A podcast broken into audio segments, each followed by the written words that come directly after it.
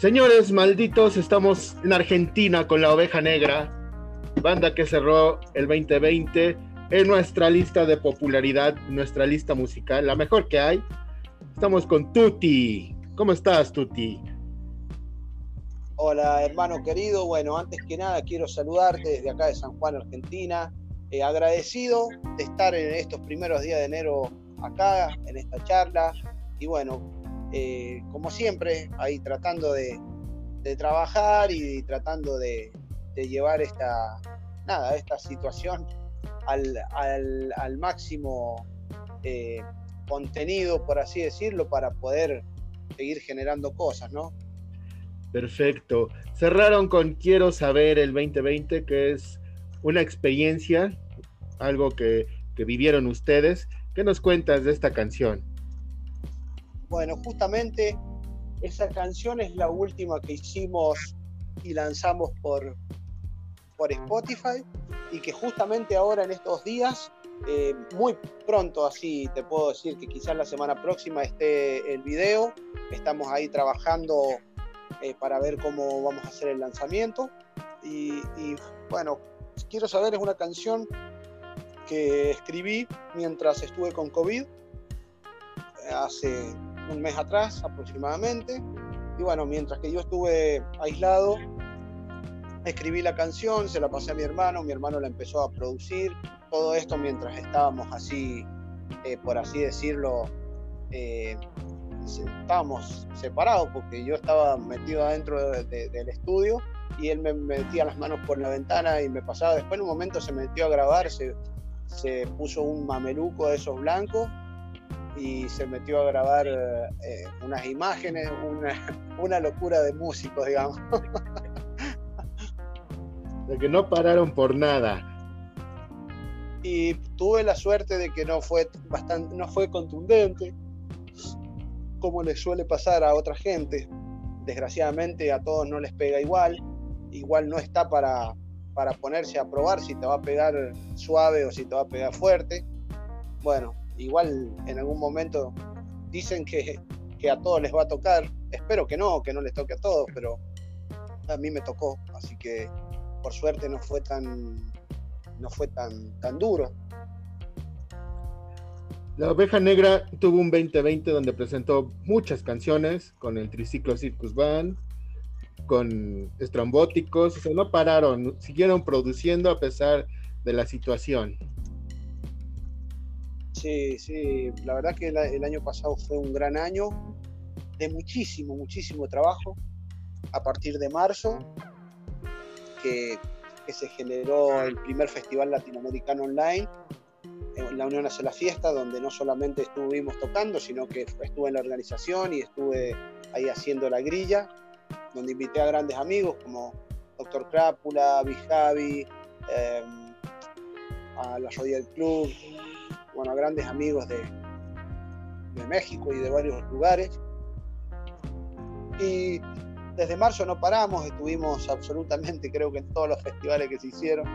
Si hay dos o tres que no estuvimos, eh, bueno, seguramente tienen que haber habido, pero estuvimos en muchísimos, estuvimos en Catex Online, estuvimos en, en, en, en el Escafest, Estuvimos en festivales en todo México, Colombia, Perú. Eh, la verdad que muy, muy contento. Muy contento porque se trabajó muchísimo. El sonido de la oveja negra abarca mucho, no puede ser solamente ska, por ahí se escucha entre momentos cumbia. Quisiera saber, es como una balada. ¿Qué tanta influencia trae la oveja negra atrás para producir música? Bueno, mira, yo creo que que todo está más bien relacionado a nuestros comienzos musicales, que somos mi hermano y yo, que somos los que en cierta forma le damos, valga la redundancia, la forma a las canciones. Si bien después eh, mostramos la canción y la tocamos con toda la banda y ahí vamos viendo para dónde la tiramos, a qué género. Eh, el género que nosotros, eh, a ver, yo estudié música clásica mucho tiempo antes, con mi hermano. Primero estudiamos guitarra clásica después estudiamos, eh, tocamos flamenco con la guitarra, después yo toqué la tuba cerca de 9, 10 años, donde toqué música sinfónica, mi hermano tocó el trombón, y bueno, y después cuando armamos la banda empecé tocando la batería y él tocó el bajo, entonces creo que en base a toda esa ensalada de, músicas es lo que se puede escuchar cuando se escucha la oveja negra y los García, que puede ir desde una balada a una canción rockera, a una cumbia, a un chamamé, a ska, a cualquier género que, que nos que nos interese o nos guste o lo queramos hacer en ese momento, ¿no?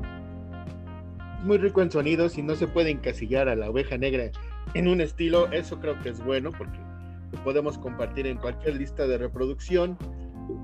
¿Qué se viene aparte del video? ¿Qué se viene para este 2021 para la oveja negra? Mucho más música. Bueno, se vienen un, Sí, sí, se vienen un montón de cosas, entre las cuales están eh, la producción de de unas canciones en formato sinfónico, La Oveja Negra y los García Sinfónico. Eh, así que bueno, ahí estamos trabajando con dos o tres canciones, son cuatro en realidad, pero vamos a ver cómo las lanzamos. Eh, y queremos largar un disco, sí o sí, un disco eh, con todas las canciones que hicimos en pandemia. Espero que esta pandemia tenga un fin, porque si no vamos a hacer varios discos.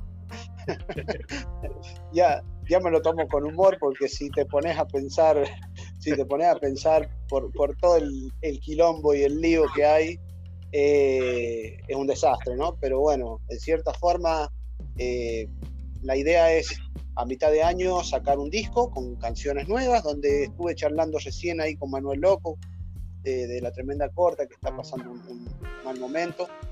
Eh, también va a ir una canción con él, que justamente es muy probable que el nombre del disco, esto, es una primicia para ustedes, el, lo estuve pensando y lo eh, es muy probable que el disco se llame Pandemia y es probable que, que, la canción de cabecera sea con la tremenda corte, que se llama Pandemia también. O sea que se vienen planes muy sabrosos que ya queremos escuchar. Ese sinfónico sí se me antoja escuchar de pie a pa.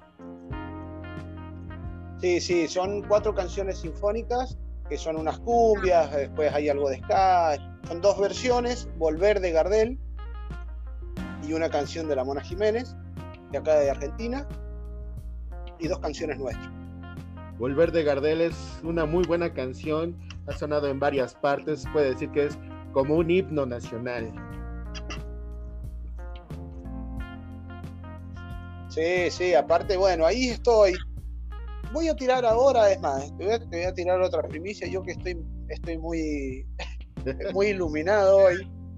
Vamos a ver si, vamos a ver si, si se prende a, cantar ahí un, un, amigo de la casa también, que tuve eh, eh, la, la, la, oportunidad de entrevistarlo cuando estuve haciendo entrevistas en el programa Latinoamérica con todos ahí de la, de la fiesta a ver si, se prende un amigo que no voy a dar muchas pistas, solamente voy a decir que es de Monterrey.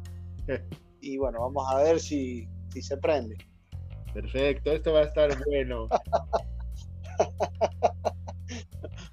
se, suena exquisito.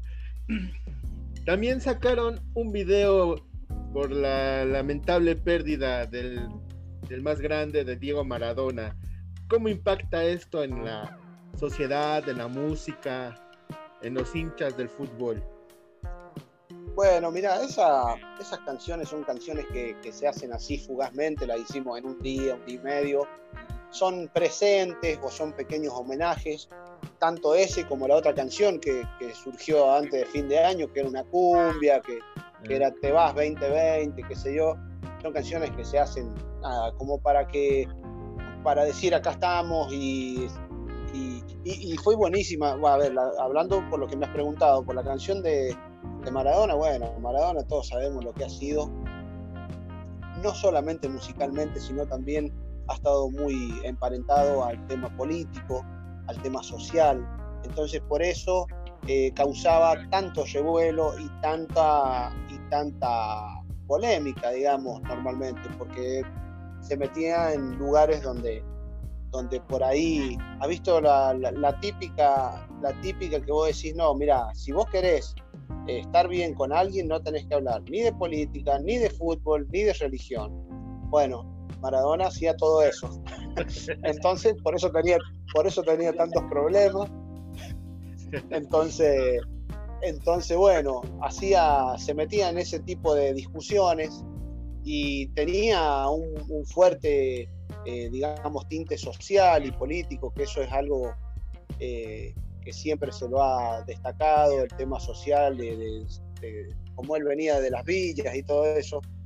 Entonces quiero, lo que quiero decir con esto, que por eso ha tenido una mayor repercusión, porque no solamente el fútbol, obviamente el fútbol fue lo que lo ha catapultado y hizo cosas que no ha hecho ningún jugador, si bien hay muchos jugadores en la actualidad, pero bueno, qué sé yo, se pueden discutir eh, un montón de cosas y que van a entrar en la discusión, que si Messi, que si Pelé, que si no sé qué, pero creo que Maradona fue único para mí, aparte que soy hincha de boca, y, bueno, nada. Eh, teníamos que estar, lo hicimos, fue una idea de mi hermano, de Javier, que es el productor de La Oveja Negra y los García, de tomar una canción que ya estaba grabada en un video que él cantó y nosotros la cortamos y, salió bastante lindo, una cosa, un presente como para decir, bueno, es un pequeño homenaje para Diego Armando Maradona.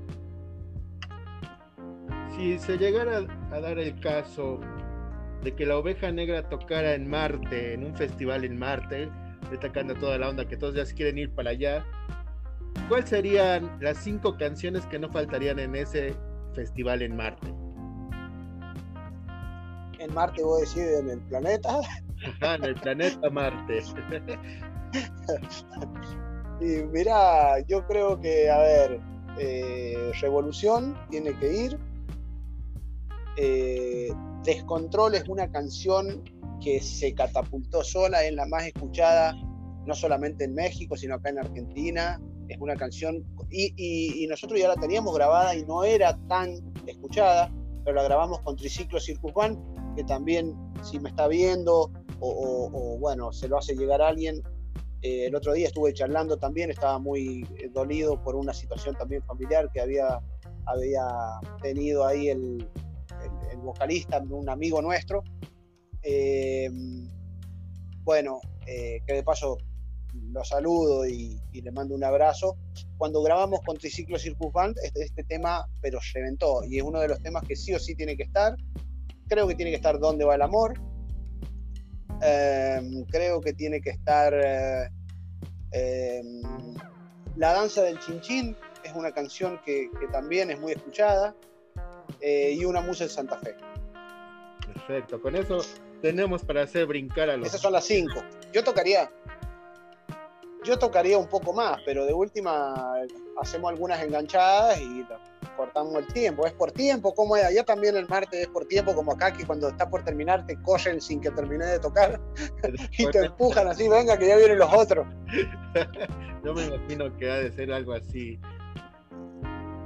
Bueno, eh, acá Tuti de la Oveja Negra y los García desde San Juan, Argentina, quiero mandar un abrazo grande a todos los que hacen y conforman ahí Roctámbulo, que son un montonazo, así que les dejo un abrazo y ojalá pronto podamos estar presencialmente ahí en una entrevista y con toda la gente y darnos un abrazo y brindar y nada, ser felices y vivir, que para eso hemos vivido y que hay que tratar ahora de cuidar esto tan valioso que tenemos que es la vida y, y cuidarnos nosotros y cuidar a los otros también, a nuestros seres queridos.